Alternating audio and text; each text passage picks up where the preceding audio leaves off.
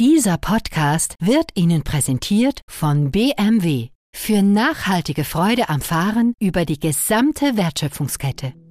NZZ Akzent.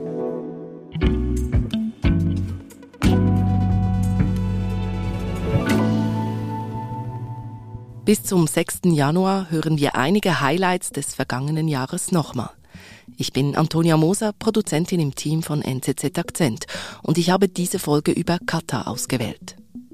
Michael Schilliger erklärt da, wie das kleine Land funktioniert, nämlich wie eine Firma mit Chefs und Angestellten. Mir gefiel, dass diese Folge kein Lob oder Kritik für Katar ist. Es geht nicht um Gut und Böse, sondern es ist ein Versuch, das Land besser zu verstehen. Ich musste auch während der Fußballweltmeisterschaft noch ab und zu daran denken. Zum Beispiel, als von einem Tag auf den anderen ein Alkoholverbot im Stadion ausgesprochen wurde. Da hat der Chef wohl ein Machtwort gesprochen. The winner to organize the 2022 FIFA World Cup is Qatar. In ein paar Tagen ist es soweit. In Katar beginnt die Fußballweltmeisterschaft, das mhm. größte Sportereignis der Welt. Und seit diese WM nach Katar gegangen ist, ist die Kritik eigentlich immer lauter geworden. War am Anfang schon sehr laut, etwas abgeflaut und jetzt wieder ganz heftig. More than six and a half thousand migrant workers have died in Qatar. Women face discrimination and homosexuality is criminalized. Menschenrechte werden mit Füßen getreten und dazu noch tote Gastarbeiter auf den Baustellen. Katar versklave seine Gastarbeiter, es unterdrücke Frauen, verfolge Homosexuelle und Journalisten. Mhm. Und das kann man ja von hier aus kaum beurteilen, was da wirklich los ist in diesem Stimmt. Land. Da sind wir, ich mit einer Kollegin, einfach mal hingefahren. Ja, ich habe dort mit vielen Katarern geredet, in Zelten, in der Wüste, Hochhäusern. Habe sie auf diese Kritik angesprochen auch und die haben mir einfach immer alle dasselbe gesagt. Mhm. Was? Ihr versteht uns einfach nicht. Je näher die Fußball-Weltmeisterschaft in Katar rückt, desto harscher wird die Kritik am Austragungsland. Michael Schilliger ist deshalb nach Katar gereist, um das kryptische Emirat besser zu verstehen.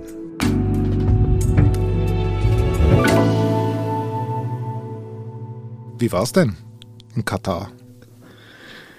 Es war spannend. Und hast du Katar verstanden? Jetzt?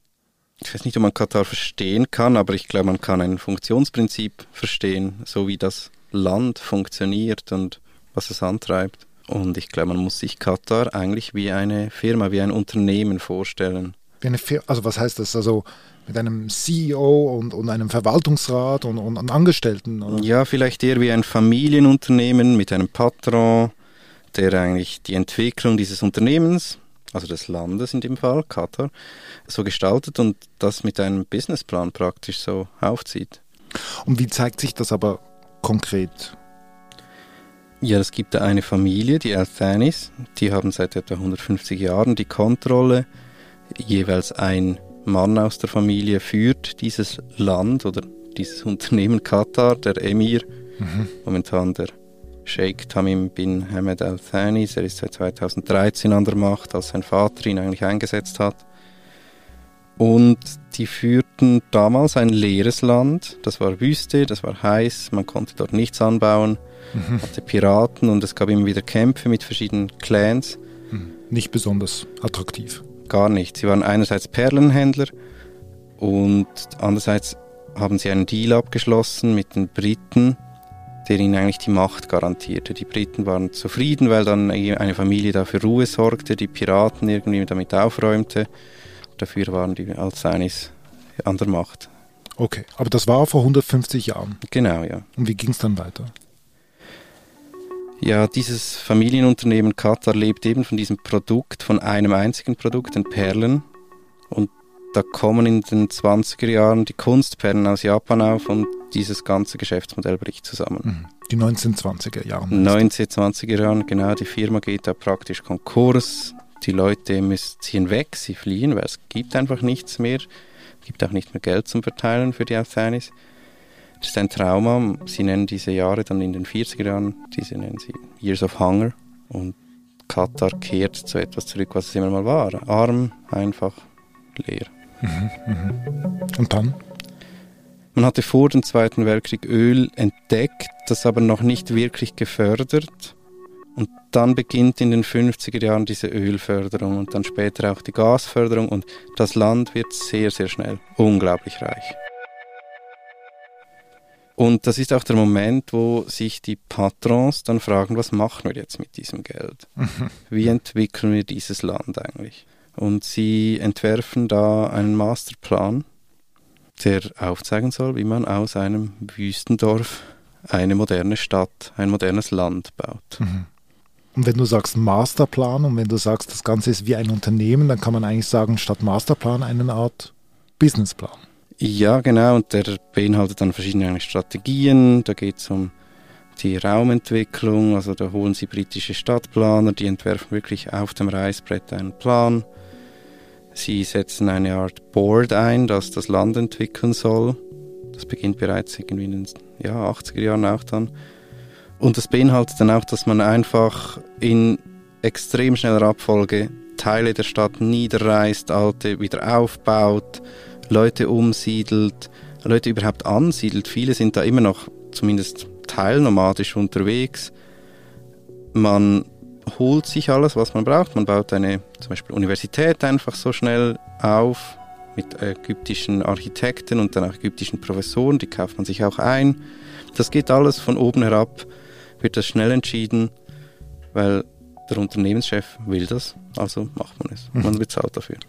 Also wenn man so schnell reich wird und so einen großen Masterplan hat, dann braucht es ja immens viele Arbeitskräfte. Genau, und man holt da wirklich Zehntausende, irgendwann Hunderttausende Arbeiter, wirklich auch für die Baustellen schon damals aus Asien.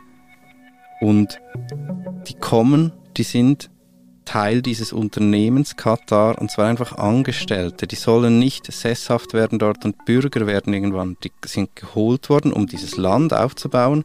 Und wenn das erledigt ist, dann sollen sie dann auch wieder gehen.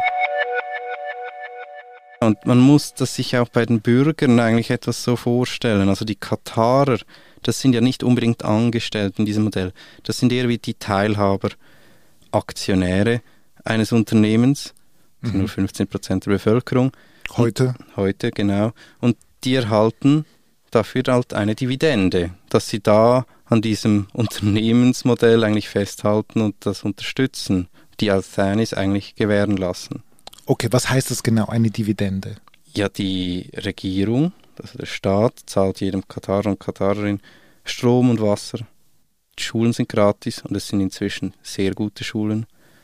Arztrechnungen, also die gesamte Gesundheitsversorgung ist gratis, auch wenn man ins Ausland reist für eine irgendwie Behandlung, dann wird man, kriegt man den Flug bezahlt, auch für die Angehörigen den Flug bezahlt und den Aufenthalt bezahlt. Man hat ein, kriegt ein Stück Land oder einen ähnlichen Betrag, um eine Wohnung zu kaufen. Man hat das Recht auf einen Job, man zahlt natürlich keine Steuern.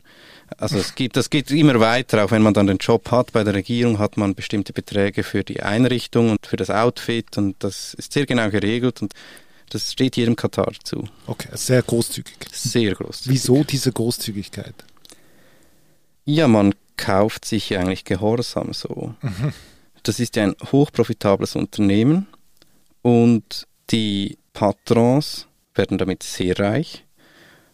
Und damit die Teilhaber unten, also die Bürger, nicht aufmuchsen, kauft man sie einfach und gibt ihnen so viel, dass sie immer wirklich zufrieden sind. Mhm. Aber wirklich mitbestimmen dürfen sie halt nicht. Mhm. Gibt es denn gar keine Opposition? Also wir haben vorher ja gehört, du hast gesagt, ähm, die homosexuellen Thematik, die Frauenthematik, Pressefreiheit. Keine Opposition? Nein, politisch nicht. Es gab Stämme, die haben mal aufgemuckst, die wurden ausgebürgert. Okay. Die sind halt nicht mehr dort. Okay. Also die gehen knallhart fort. Auch hier wieder wie ein Unternehmen. Kann man genau. Sagen. Wir sind gleich zurück. umfassende Nachhaltigkeitsziele im Sinne der Kreislaufwirtschaft sowie eine wachsende Modellpalette von ganz oder teilelektrifizierten Fahrzeugen Dafür steht der bayerische Automobilhersteller BMW. Bereits heute werden BMW-Fahrzeuge im Durchschnitt zu knapp 30 Prozent aus recycelten und wiederverwendeten Materialien gefertigt. Für nachhaltige Freude am Fahren.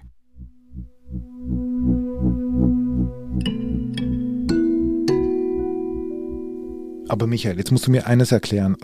Dass das Unternehmen Qatar gut funktioniert, gut aufgestellt ist, das kann ich ja verstehen. Aber was für einen Profit erhofft sich denn der Patron oder überhaupt das Unternehmen Qatar mit der Ausrichtung einer Fußball-WM?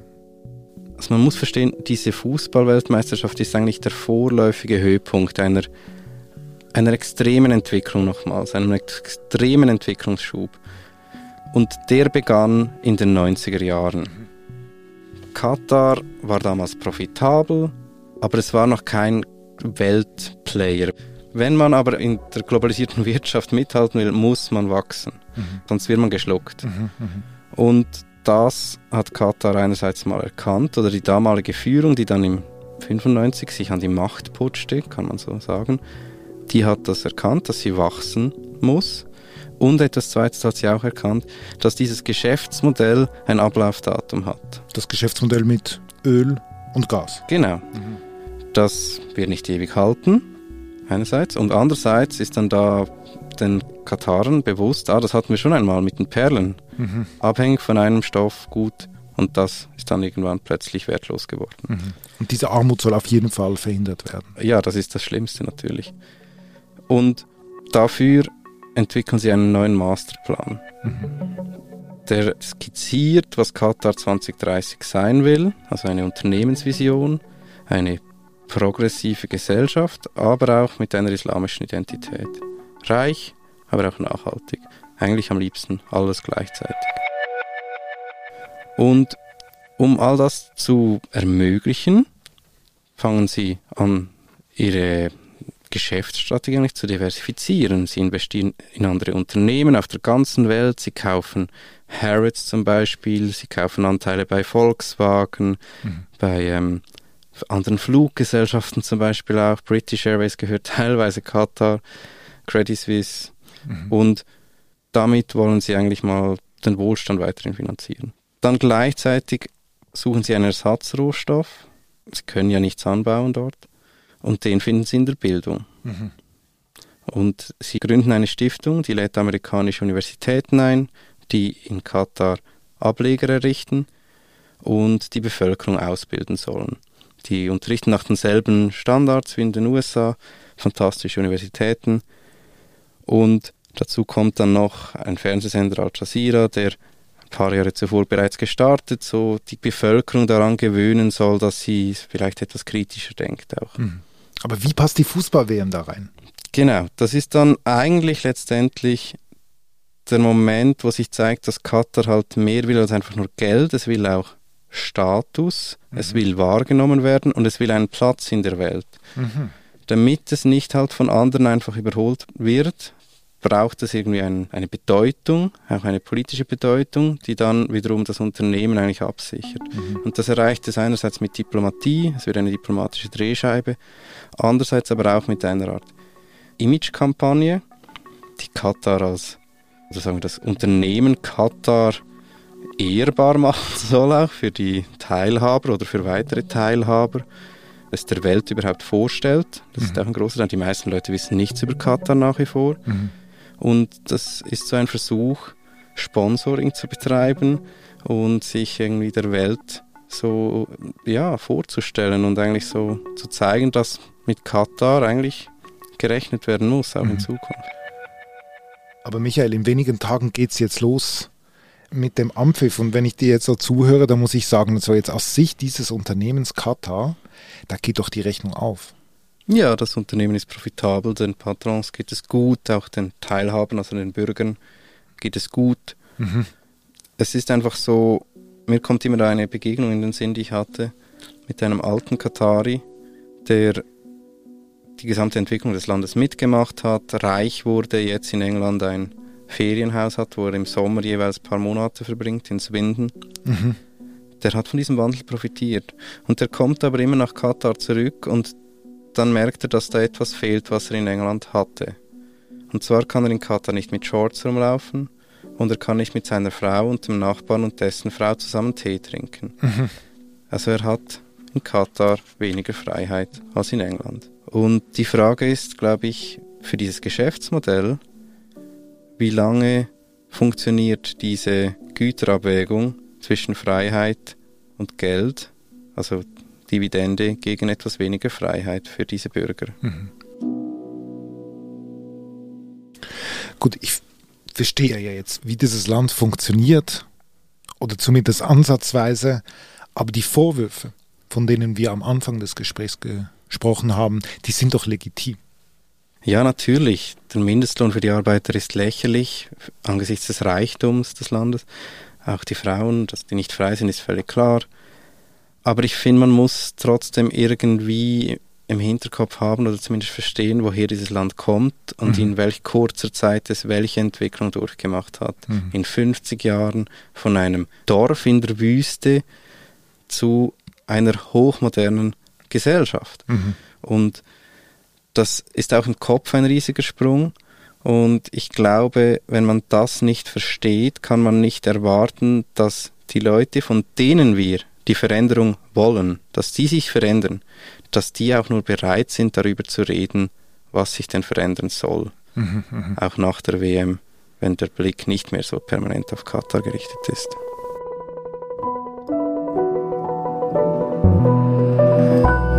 Lieber Michael, von deiner Reise nach Katar hast du wahnsinnig viel Stoff mitgebracht. Tolle Artikel. Ihr findet sie bei uns in den Show Notes. Es lohnt sich, ein Abo zu lösen unter www.nz.ch Akzentabo. Lieber Michael, vielen Dank. Danke dir, David.